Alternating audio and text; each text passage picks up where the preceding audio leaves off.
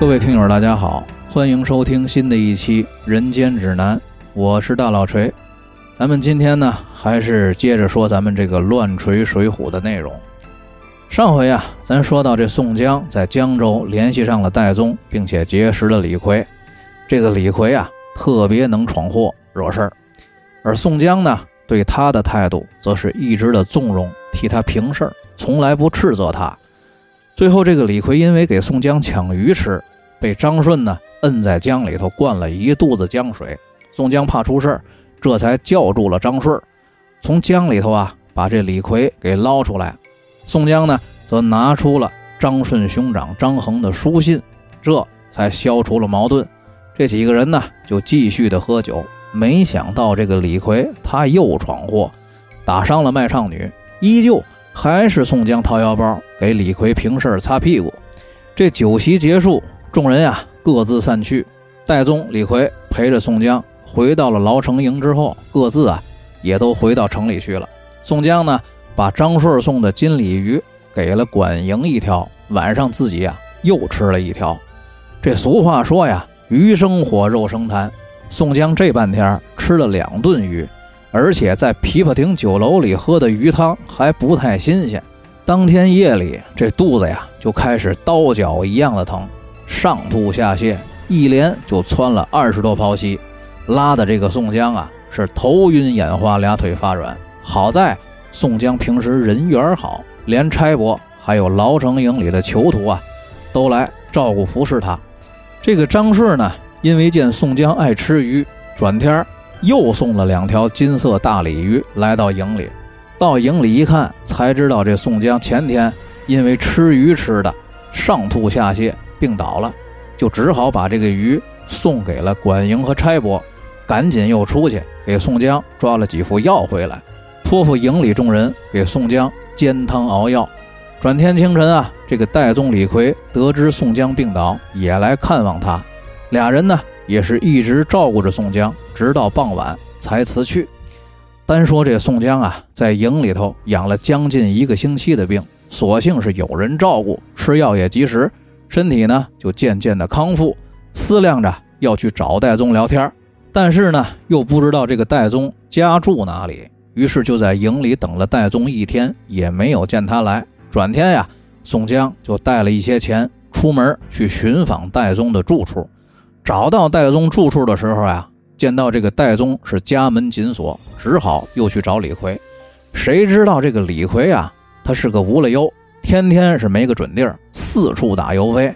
于是乎，宋江就又想打听着去找张顺，不料啊，却被告知。这个张顺在城外村里住，卖鱼呢也是在江边，除非到江州城里头来收账，否则呢也不怎么进城。这个宋江啊，独自一个人闷闷不乐的到处溜达。其实这宋江的心境可想而知，一个人离家千里，病体初愈，身边刚结交的这几个朋友找谁谁都不在，肯定心里头不太痛快。宋江呢，漫无目的的是到处闲逛。信步又走出城来，沿着这个江边就看江景，走到了一处大酒楼前，抬头啊就看见这个楼前的匾额上赫然写着三个大字“浔阳楼”，落款是苏轼。宋江心说：“我在老家时就听说江州有一个天下闻名的浔阳楼，今天既然走到这里，不妨我一个人在这里坐一坐。”想着呀，就走上楼来。找了一处可以临江眺望的单间雅座，宋江点了酒菜，只是没有再要鱼。这不多时，酒菜齐备，端的那是菜品精致，餐具讲究，酒呢也醇厚。这宋江喝着酒，看着一派浩渺壮阔的江景，不由得呀是心潮澎湃，心里头感怀自己这半辈子的经历。我生在山东，长在运城，从小学做吏员出身。也结识了不少江湖上成名立万的好汉，虽然留得一个山东及时雨的虚名，但如今呀都三十大几了，功又不成，名也不就，也没干什么大事业，反倒这脸上被刺了金印，被发配到这个离家千里的地方。哪怕我不干什么大事业，在家老老实实务农为本，富道小康也好呀。我家里的老爹跟兄弟什么时候才能兄弟团聚，在父亲膝前尽孝呢？这喝着想着，想着喝着，看着江景，就这么一杯一杯的喝，不觉之间呀，醉意渐浓，临风触目，感恨伤怀。忽然之间，一首《西江月》就涌上了心头，马上呀，他就找这个堂官借来了笔墨。正待继续要问这个堂官拿纸张的时候啊，抬眼就看见这雅间的墙壁上已经有了很多前人留下的题壁诗词。就叫住了堂官，磨好了墨，蘸饱了笔，摇摇晃晃的走到墙壁前，提笔写道：“自幼曾攻经史，长成亦有权谋，恰如猛虎卧荒丘，潜伏爪牙忍受。不幸刺文双侠，哪堪配在江州？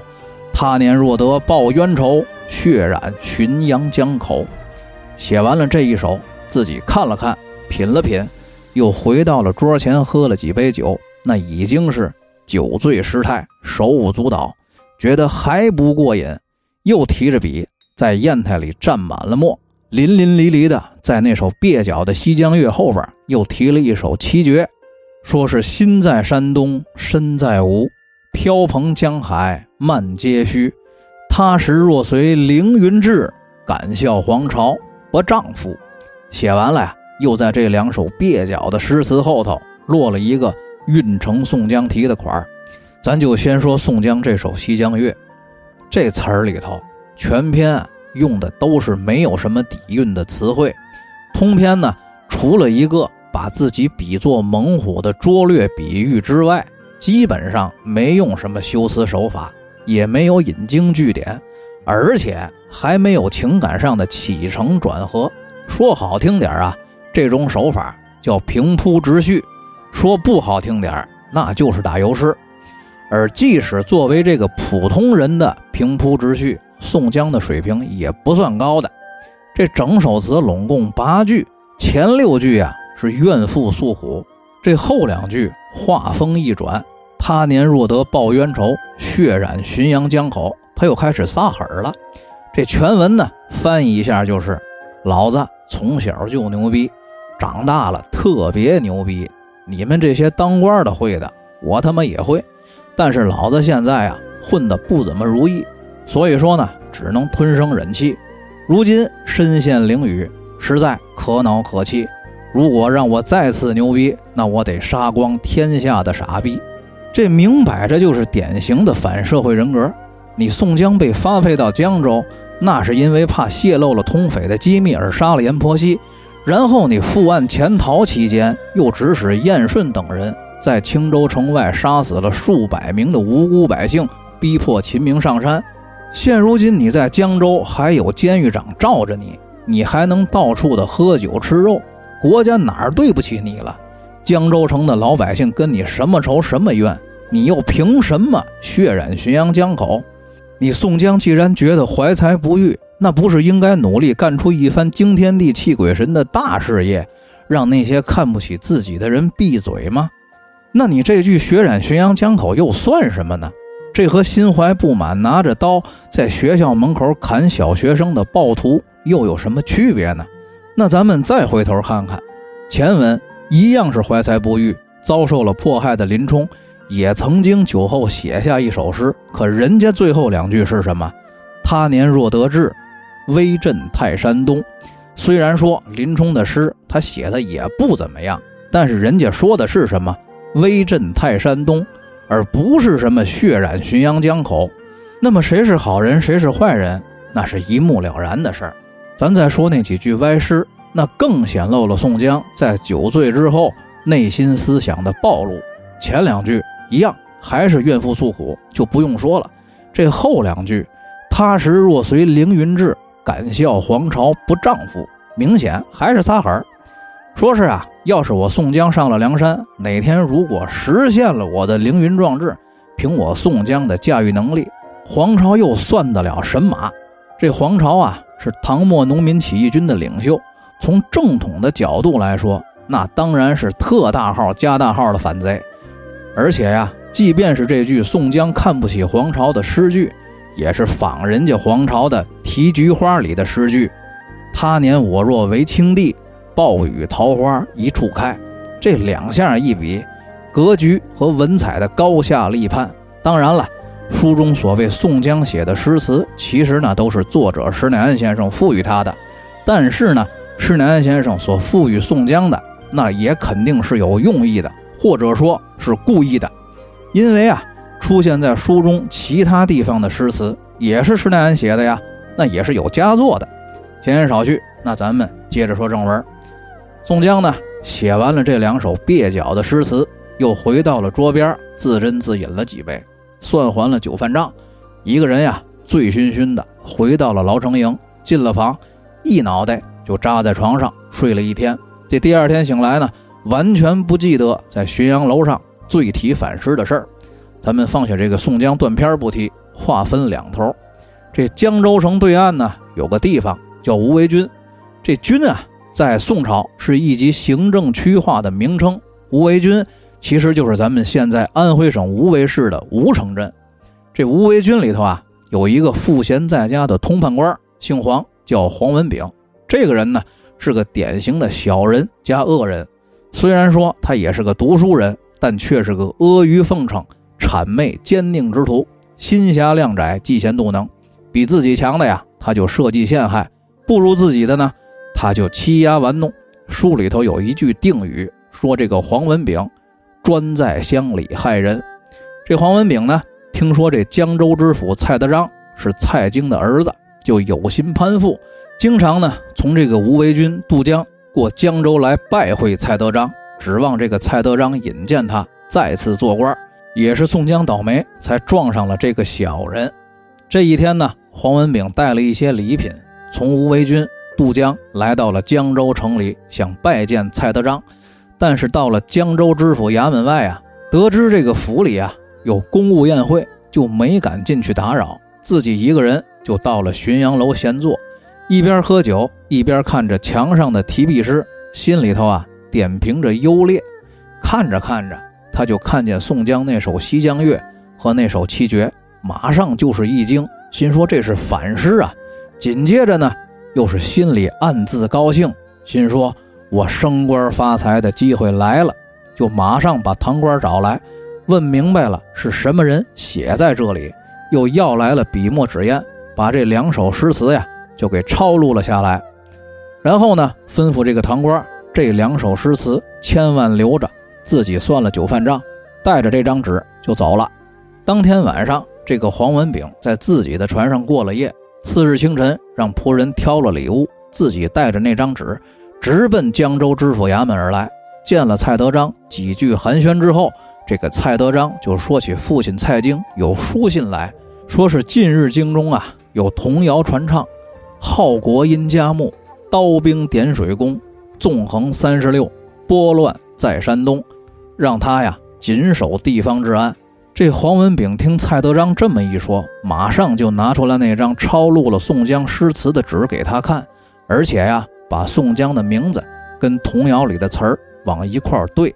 这按照封建时代的法律，写反诗啊，的确是犯法，而且这文字狱是恶法，动不动就要杀人，对国家和百姓没有什么实质性的好处，唯一的作用啊。就是维护皇上的面子，说白了就是国家耍流氓。而黄文炳呢，他作为读过圣贤书的人，不会不知道法律之上还有天理民心，也不会不知道这文人酒后吹吹牛逼，其实并不真正的危害社会。但凡有点良心的人，都会尽量的把枪口抬高一寸，得饶人处且饶人，根本就没有必要。斩尽杀绝，因为如果用文字狱的标准来衡量的话，可能这个世界上没有几本书，没有几页带字的纸能够逃脱，包括黄文炳家里的书信书籍。所以说，这个宋江跟黄文炳之间，那其实就是恶人害恶人，黄狗咬黑狗。反正他黄文炳也不是因为宋江杀害过老百姓才要抓他。也不是为了大宋的江山社稷才举报他，而在这个蔡德章眼里呢，这个囚徒宋江那就是个吃不到葡萄说葡萄酸的人，抓不抓都无所谓，抓了也就是打几板子的事儿。但是呢，黄文炳却反复夸大宋江的危害，因为宋江越重要，这样才能显得自己的功劳越大，才能越顺利的抱上蔡京的大腿。这个蔡德章在经过了黄文炳一通的鼓动撺掇之后呢，就吩咐手下人把记党的公文拿来。发现果然，五月份从山东送来一名叫做宋江的犯人，又把戴宗传来，让他呀带人捉拿在浔阳楼提反时的宋江，不可走漏风声。这个戴宗听了呀，心里头一惊，但是呢又不能表现出来，只好故作镇定的先传令手下众人去取了器械来他家里聚齐，自己呢做起了神行法，赶到牢城营给宋江报信儿。宋江听了都是一头雾水，他完全记不起自己前两天在浔阳楼上干了些什么。宋江跟他说完之后，自己也不知如何是好。俩人商定啊，就让宋江装疯卖傻蒙混过关。记忆定了之后呢，戴宗马上就赶回了住处，集合了众差役，装模作样的来这营里缉拿宋江。此刻宋江啊，已经扯破了衣服，披散了头发，躺在这个屎尿污水里头说疯话。不过呢，说的虽然说是疯话，但表达的还是他那反诗里的意思。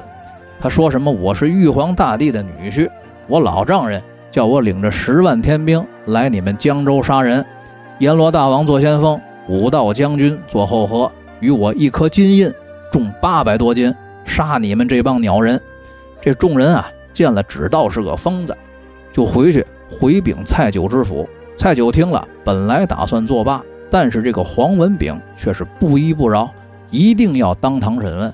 众人啊，就只好用个大箩筐把这满身屎尿、满嘴胡话的宋江抬到了江州知府衙门。宋江到了江州府衙，初时啊，还是装疯卖傻、胡言乱语的，说自己是玉皇大帝的姑爷，要带着十万天兵来江州杀人。这蔡九知府见了宋江这个样子，本来不打算继续理会，无奈这个黄文炳啊。他是刁钻多疑，出主意让蔡九知府动刑拷打宋江，五十板子打下来，就把这个宋江的疯病给打好了。招供作：字不合，一时酒后误写反诗，别无主意。蔡九知府呢，让书吏录了口供，给宋江定了一面二十五斤重的特大号刑枷，收入了死囚牢。幸亏啊，这牢里头有戴宗维持。虽然说不能免除宋江的刑具枷锁，但是吃喝饮食方面，宋江并不受什么委屈。这黄文炳见收监了宋江，一心呐想要把此事上报东京汴梁蔡太师处，以博取蔡京的赏识，就建议蔡德章要派人去东京汴梁请示蔡京如何处理宋江。这个任务呢，自然而然就落在了神行太保戴宗的身上。戴宗领了命，先找到了李逵。嘱咐这个李逵这些日子不要喝酒，在牢里头好好的照顾宋江，自己去东京汴梁报个信儿，十天左右就能回来。当日啊，这个戴宗辞别了李逵，带上蔡德章写给蔡京的请示书信，挑了蔡德章让他带回太师府的礼物，做起了神行法，一道烟儿的就往东京汴梁跑。一路上呢是素酒素饭，小行夜入。这一天呢，来到了一处酒店打尖吃饭，不料啊。却是朱贵开在梁山下的情报站，没吃几口就中了蒙汗药。这朱贵从戴宗身上翻出了蔡德章写给蔡京的书信，打开一看，发现这里头写的是关于宋江在江州提反时被捕，请示蔡京如何处理，以及宋江的名字和京中所传歌谣相应的内容。这个朱贵吩咐伙计，正要把戴宗扛进后头人肉作坊开刀的时候，突然间。就看见这个戴宗身上的腰牌写着“江州两院押牢阶级戴宗”，想起军师吴用曾经提到过这个人，赶紧就让手下用解药把戴宗灌醒，问清了情况，立即上报了山寨。这山上晁盖、吴用、公孙胜这几个核心领导层经过商议，决定了假造一封蔡京的回复文书，让蔡德章把宋江用木龙囚车。运往东京汴梁审讯处理，然后呢，在路上安排人马劫夺囚车，营救宋江。但是为了假造书信，模仿这个蔡京的笔迹和印章呢，吴用又提供了两个关键的人物：一个是善于模仿蔡京笔记的圣手书生萧让，另外一个是精于金石篆刻的玉壁匠金大坚。恰好呢，这两个人都在冀州城里住。于是乎呢，就定计让戴宗冒充东岳泰山上岳庙里的太保。太保这个词儿啊，在宋元时期是对庙祝还有巫师的称呼。那么这个也就能解释为什么戴宗的外号叫做神行太保。戴宗呢，去骗萧让和金大坚，说是泰山重修岳庙，有个大施主啊，要立一块碑，特地闻名来请他们两个联手书写和篆刻碑文。并且呢，让戴宗提前给予他们俩丰厚的定金。等这个萧让跟金大坚离家之后，先派人在路上假装劫持他们俩上山，然后再派人去把他们两家老小都接上梁山。这个戴宗呢，就依计而行。萧让跟金大坚两人啊，是果然上当，见了定金，欣然就跟随着戴宗前往泰山。半路上啊，被早就埋伏好了的王英、杜迁、宋万、郑天寿带着人。劫持上了梁山，吴用呢就劝萧让还有金大坚入伙。开始这两个人还有后顾之忧，但是第二天见到自己两家老小都被安全的接上山来之后啊，方才放心，是同意入伙。那么接下来呢，就是让这个萧让跟金大坚各显其能，一个以假乱真的模仿了蔡京的笔记，另一个呀分毫不差的复刻了蔡京的印章。这众人啊。又反复做了比对，确认万无一失之后，不敢耽误时间，让戴宗重新带在身上，送出了梁山坡，日夜兼程的赶回江州送这个假消息。咱们放下这个戴宗一溜火光直奔东南回江州送信不提，单说这个梁山上的众头领回到山里，继续讨论商议如何探听消息。以及如何在路上选择伏击地点、安排人马营救宋江的事儿，这众人啊正在商议之间，军师吴用突然一拍大腿说道：“我操，坏了菜了，崴了泥了！这下我可把公明哥哥的命给害了。”这个萧让啊听了就先是不高兴，说道：“军师哥哥这是什么意思？小生的字儿写的可没毛病，你可看完了？”金大坚呢也是脸色不好看。就问道：“嘉亮先生，此话怎讲？莫非我的篆刻有什么出入吗？”吴用啊，这才道出了那封书信里的问题。那么究竟是什么问题呢？咱们下次再说。好了，大家再见。